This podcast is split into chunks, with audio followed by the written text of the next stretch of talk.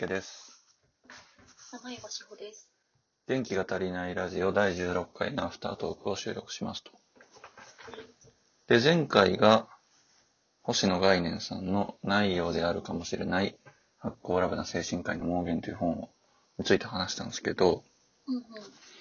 で、その中に、プラセボ効果の話がちょっと出てくるんですよね。うんうん。そうですね。そのエッセイの中に、えっと、なんていうのかな、そのちょっとした、えっと、まあ、実際にその自分がめちゃくちゃ信仰してないとしても、ちょっとだけ信じてるものとか、うんうんうん。こう、ちょっとだけ頼りにしてるものが、予想外にこう、力になってくれることってありますよね、みたいなエッセイがあって、うんうん。あの、例えばその精神医療のことで言うと、えっと、星野概念さんがなんか尊敬されてる精神科医の人の診療を見てたら、うんうんあの、結構みんな患者さんに似たような処方を実はしてるように見えるんだけど、その処方自体はそんなに変わらなくても、その前段としてその人たち個々の話をすごく聞いているし、うんうんうそのん。人たちのこう背景とかをすごくコミュニケーションをとって理解しようとしているから、うんうん。こうすごく、なんていうのかな、自分に合ったというか、自分を見てもらえている感覚みたいなのが、うんうんうん。あの治療の効果にもつながっているみたいなっはいはいはい。て書いてあって、なんか割とそういう、こう、なんだろうな、うん、直接的ではないにせよ、これがあると安心するとか、ちょっと力が出るみたいな、プラシボ効果的なものってありますよね、みたいな話うんうんうんうん。したいなと思って。うんうんうん。そう。で、なんかさっきちらっと話してたんですけど、あの、私この話ラジオでしたことあるっけ？ナザール・ボンジュの話ってしましたっけ？いや、聞いたことないですね。なんか、ナザール・ボンジュっていううん。トルコのお守りがあって、はいはいはい。なんかね、あの、私も名前は知らなかったんですけど、えっと、ナザール・ボンジュでググると、あの、青い、なんかね、目玉みたいなものが出てくると思うんですけど、ナザール・ボンジュ？ュそう、トルコの伝統的なお守りらしくて、へなんだろう、知らなかったんだけど。ー。おえー、出ました。あ、そう、目玉みたいなやつでしょ？うんうんうん。なんかそれを私たまたま、あの、どこだっけな、トルコ料理屋さんにご飯食べに行った時に、うんうん。なんか、そこの店主さんに、あの、めちゃめちゃ魔除けになるよって言われて、はいはいはいはい。なんかその時は正直何も信じてなかったんだけど、うんうんうん。なんかお酒も入ってたし、なんかトルコのお守り持ってるってかっけえと思って、まあわかりますよそう買ったんですよ。買ってで持ってたんですよ。なんかキーホルダー状のナザールボンジューなんだけど、うんうん。で、なんとなく買ってガラス製のなんかちっちゃいやつで、はいはいはい。こう引き出しの中に眠らせていたんですね。うんうんうん。そしたら、なんかちょっと前に、えっと、えっと、ツイッターのなんか質問箱みたいなメッセージで、匿名で知らない方から、うんうん。なんか、最近やばくないですか？みたいなのが来て、ほ最近大丈夫ですか？みたいな、なんかやばいのがいっぱいついている気がしますよ、みたいなメッセージが。いいのそれ。なんか全然そのふざけてとかあの恐怖心を煽るって感じじゃなく本当になんか心配して言ってくださってる感じだったんですよ。うんうんうん。でえって思ったんだけど実際にその時結構やばいことがたくさん起こっててうんうんなんか妖怪大戦争みたいになってたんですね。うん。本当だって思ったしでその方のメッセージのその最後の方にうん。なんかナザール・ボンジュっていうトルコのお守りがあるんですみたいな。へえ。そうでなんかやばいの跳ね返す力がすごいあるらしいんでよかったらみたいな。うんうん。あ持ってるあれじゃんって思って。すご。そうで引き出しから出してきてうんうんうん。あの、普段一番使ってるカバンに入れるようにしたんですよ。はいはいはいはい。で、そのメッセージいただいたのは多分2、3ヶ月前なんだけど、うんうんうん。そこからずっと持ち歩いてて、そのカバンに入れて。はいはいはいはい。で、ありがたいことにそのなんか妖怪大戦争みたいな時期が過ぎたんです。うんうんうん過ぎて、でも、なんか私の中ではマザール・ボンジュももう過去のこと、出来事になってたんだけど、うん。はいはいはい。なんか、えーっと、3日前にちょっと荷物が多くてカバンを変えたんですね。うんうん。で、ナザール・ボンジュをその前のカバンに入れたまま新しいカバンを使い出したんですよ。うんうんうん。そうしたらなんかこの3日でまた妖怪大戦争なんですよ。この3日で起きたんだ。そうです、そうです。本当にここ数日に。いきなり。だからマジで、そうか、あれのおかげだったんだってなんか思いました。ナザール・ボンジェを入れてるときは、うん、なんか、心境に変化はあるってことですか？心境には何も変化はなく、あ、そうなんだ。うん、ただ、そのなんか、なんだろうな、なんかやばい、やばい人がすごい寄ってくるときって連鎖的に寄ってくる感じがしてるんですけど、なんかすごいそういう時期だったから、なんか持ち始めたら割とそれが薄れて、うんうんうんうんうん。なんか、なんだろう、穏やかに2、3ヶ月過ごしていたんですよ。でもなんか戻ってないから多分今ダメなんだと思って。それに気づいたから昨日枕の下に入れて寝ました。ああ、それはもう完全に進行になってますね。ねほんとそうですよ。なるほどなうん。なんかこれがあると心強いみたいなものあります？僕、だから、なんだろうな。あんまり良くないことが続いた時とかに、うん。うん。そこまですごい進行するわけじゃないんだけど、パロサントっていうはいはい。あ、なんだっけそれ、広告？香木、はいはいはい。聖なる木って呼ばれてるらしいんですけど、はいはいはい。それになんか火つけて、はい。部屋に炊くと、はい。なんかその、浄化されるらしいんですよ。はいはいはいはい。それたまにやったりはしてますね。あー。あ、でも結構それね、みんな言うかも。マジですか？うん、なんか、そうそう、広告に限らずなのかもしれないけど、うんうん。なんか結構その、うーん、芸能系のお仕事されてる方とかうんうんうんうん。に特になんか仕事とかで話したりすると、はいはいはい。あの、めちゃめちゃ、なんていうのうん、あんまいい仕事ができなかった日とか、うんうんトラブルが続いた日とかうんうん。は、なんかすごい部屋中にお香を焚きますみたいな方すごい多いし、うんうん構それで、まあ単純に気持ちがリフレッシュされるっていうのもあるんだろうけど、うん。うんうん。なんか気が、気がなんか、気の流れみたいなものが変わるみたいなのがある気がするんですよねっていう方が結構いる。いや、そうなんですよね。うん、それは確かにあるだろうなって思う。割とその気のイメージみたいなものがうんうん。変わると、うん普通に精神的にこう、安定してくるっていうのは間違いなくある気がする。ああ、確かに。そうかもしれないですね、それはね。うんうんうん。確かに。そっか、なんか視覚的に捉えてるものが変わるっていうことなのか。うんうんうんうんうん。割となんか、よどんでんな、みたいな感じがはい。変わったりとか、うんうん。なんか体の流れみたいなものとかを意識したりすると、うんちょっとスピってる話ですけど、うん。割となんか気持ちが上向いたりすることはあるかもしれないですね。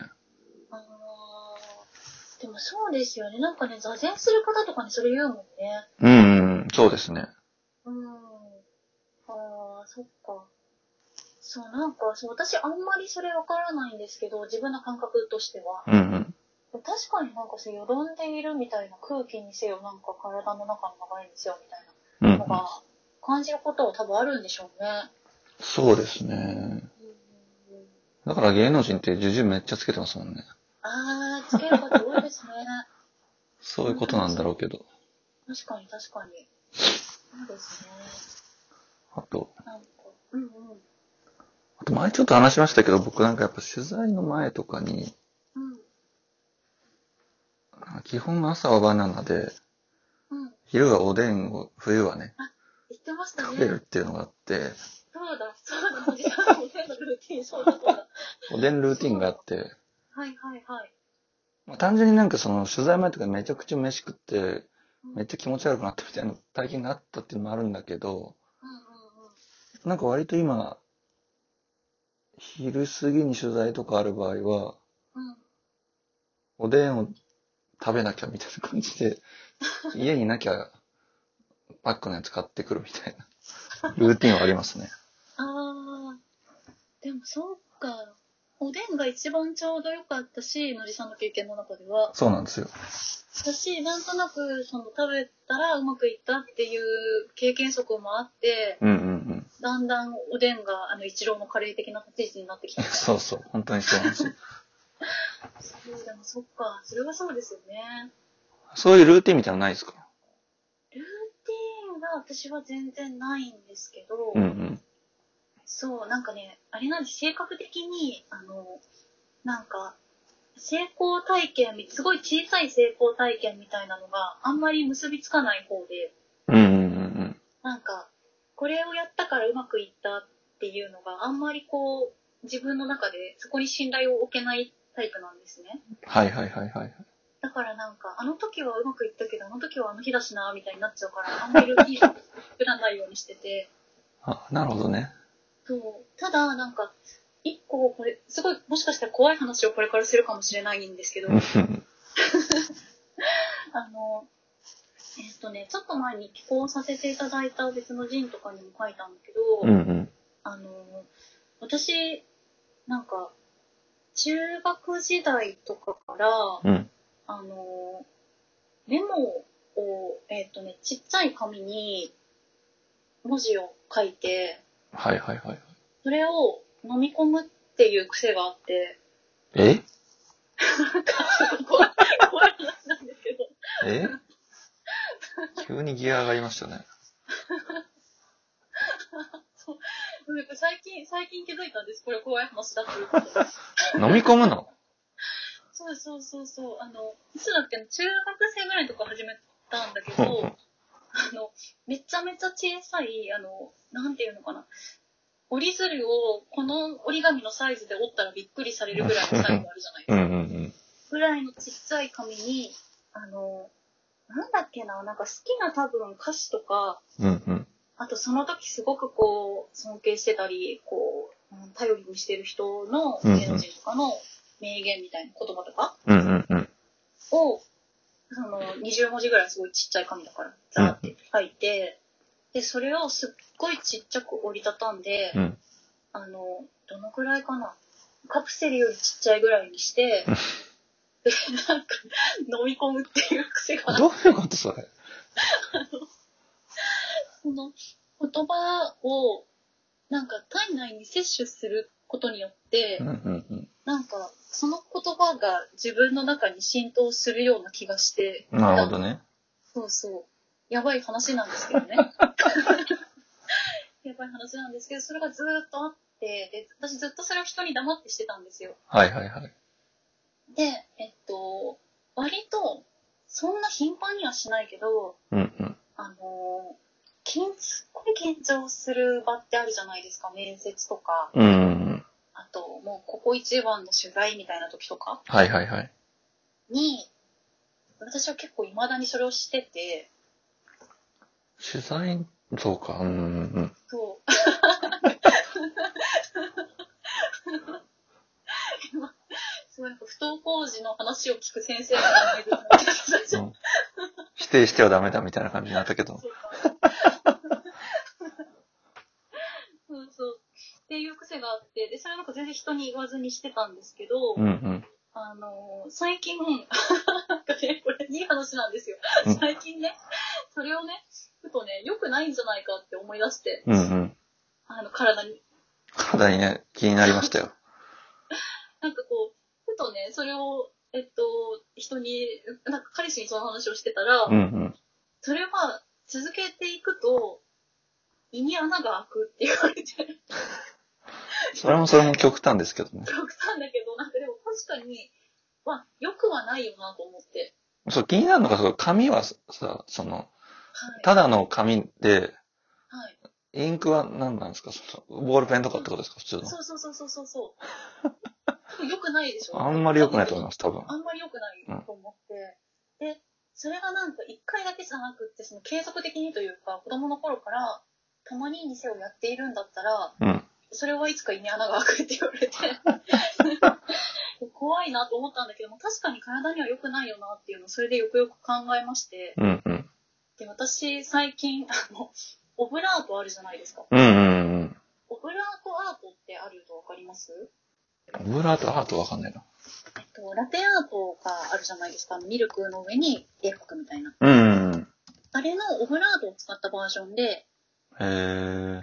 なんか一回そのオブラートをその泡立てたミルクの上にかませて、その上に、えっと、まあ、元ともと描いた絵とか、食紅とかで描いた絵を乗っけると、オブラートって溶けるから、うんうん。その最終的にラテアートみたいになって、ミルクの上に絵だけ残るっていうアートがあるんですよ。うんうんうん。で、それを応用すればいいっていうことに気づいたんですよね。うんうん。で、最近、オブラートに、その文字をわーって書いて、うん。乗せて、カフェラテにして飲むっていうスタイルに変えたんです。え、オブラートには何で書くんですか？えっと、なんか食用のなんかペンみたいな。ああ、なるほど。うんうん。すごい安全だし、なんかなんで私これ10代の時気づかなかったんだろうと思って。オブラートってあの、なんか金柑飴とかのやつですよね。あ、そうそうそうそう。これってなんかドラッグストアで20枚入りとかで売ってるんですよ。へえ。うんうん。そうなんです。だから最近はあの安心安全に文字を飲んでますっていう話です。マジっすか？そう。すごいな、それ。そうでもすごい心強い気持ちになるので、よかったら試してみてください。へえ。その時、そうか、尊敬してる人の言葉とか歌詞とかってことですよね。うんうん、そうです、そうです。あなるほどなうんそう、なんかずっと、そう、なんかね、歌詞を飲み込みたいとか、なんか体内に入れたいみたいな気持ちがずっとあって、うんうんうんうん。すごい好きなバンドの歌詞とかってみんなノートに書くじゃないですか、学生時代って。書きますね。ね、で、あれも当然してたんだけど、なんかもうその感情が極まってくると、うんなんか、どう、どうすればこれを私は摂取できるんだろうみたいになっちゃうんですよね。あー。タトゥーとかと発想が似てんのかあ、確かにそうそうそうなんですよ。タトゥーとかも考えたけれど、なうんうん。そうなんですよね。私の場合手術をしてるから、多分タトゥーがちょっと良くなくって、やっぱあるんですかね、そういうのって。もうなんか今、あんまり今のは平気だよとかも言われるんですけど、なんか念のためと思って入れないようにしていて。へえ。うん。そうなんですよ確かに、俺タトゥー入れたいと思ってたんで。私のおじさんのタトゥーの話大好きなんですよ。アイアムアイアンマンね。食べたいんですよね、アイアンマンアイアンマンって。だってかなり僕はアイアンマンじゃないですか。やってること。確かに。病を経てすごいまともになったっていうか、はいはいはいはい。機械入ってるし。そうですよね。確かに、じゃあ一回、タトゥーのファーストステップとしてオブラートに、アイアムアイアンマンで書くのありかもな。そうですね。一番リスクが少ないリス。クが少ない。うん。すごいな、すごい玉持ってるな。いや本当にでもおすすめなんで、あの、安全に文字を飲みたいと思ったら皆さんそれをするといいと 家出る前に飲むってことですか？そうですね。なるほどね。うん。そうか。ちょっとそれ試してみよう。ぜひぜひ。という、オブラートのお話ね。オブラートの話することになると、まあ、そうですね。では。